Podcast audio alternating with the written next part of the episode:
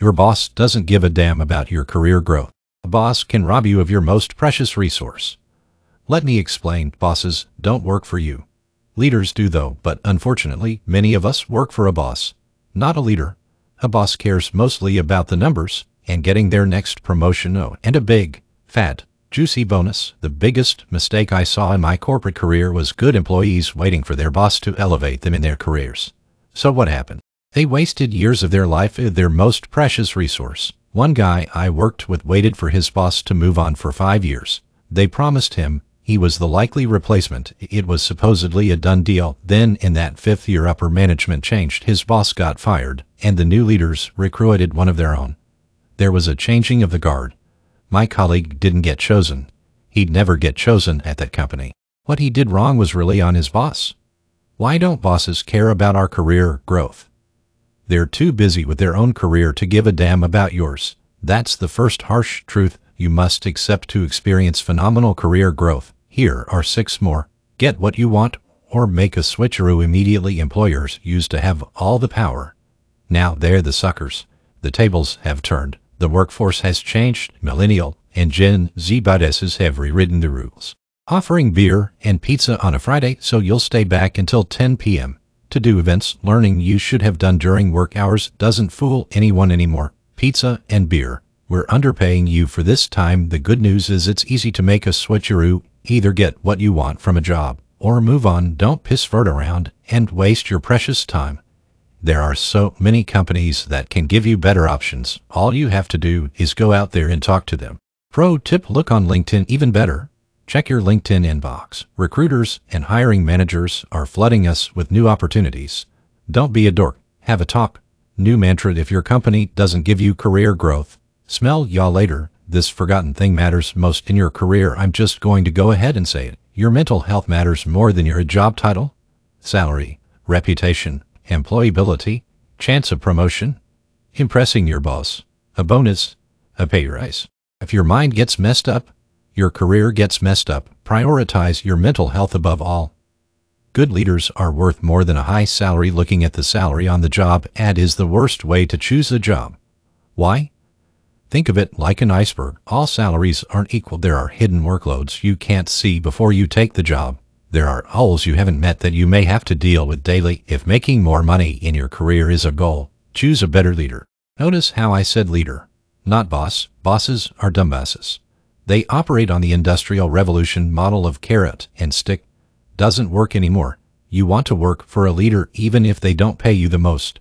Because a good leader will help you pursue passions, access hidden opportunities, attend leadership meetings, create a thriving culture around you, and have plenty of one-on-one chats over coffee. Once you experience these things, you may never want to leave. They're far better than any amount of money.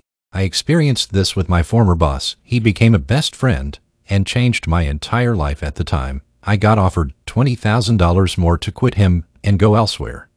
No way amigo ain't going to happen. I politely told the other offer to stick it where the sun don't shine. They got the message. A good leader will change your life. We hate our jobs because we're bored. That's what causes a lot of our career problems. We want more. We desire promotions or pay raises. Yet often, we don't know why the reason is boredom.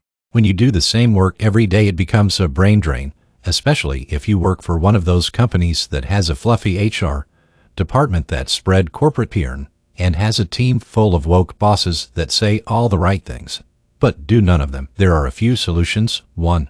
Secondments produce alternate career paths. At one job in a bank I worked for, the leader threw me into the innovation lab for a few months. I learned about agile software development and lean startup principles.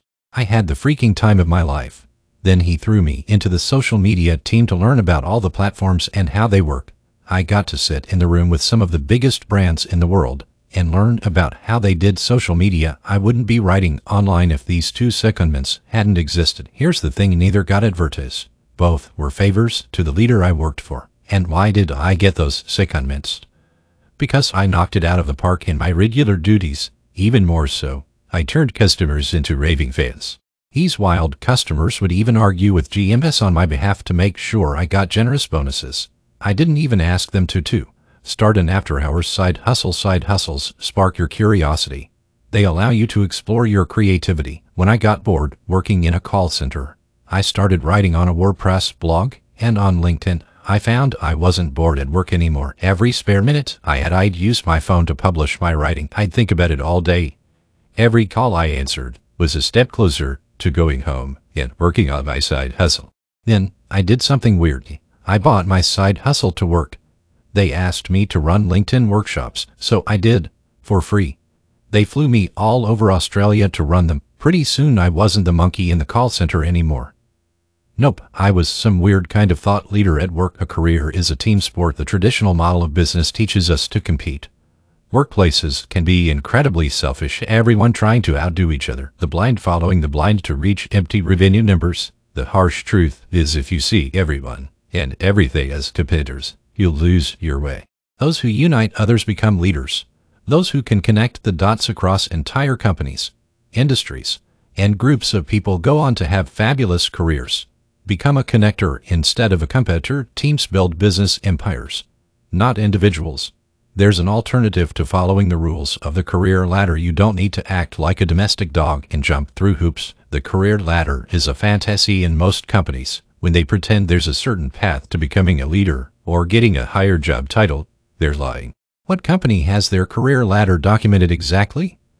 Zero. Instead, you can make up your own rules by earning money online. That's what I decided to do in my career after many side hustle experiments. Now, I make the rules. If I want more money, if I want more clients, if I want more growth opportunities, I get to decide. I open up Zoom or email and make it happen. Too many people are playing the wrong career game. Don't wait for permission. Write your own damn permission slip.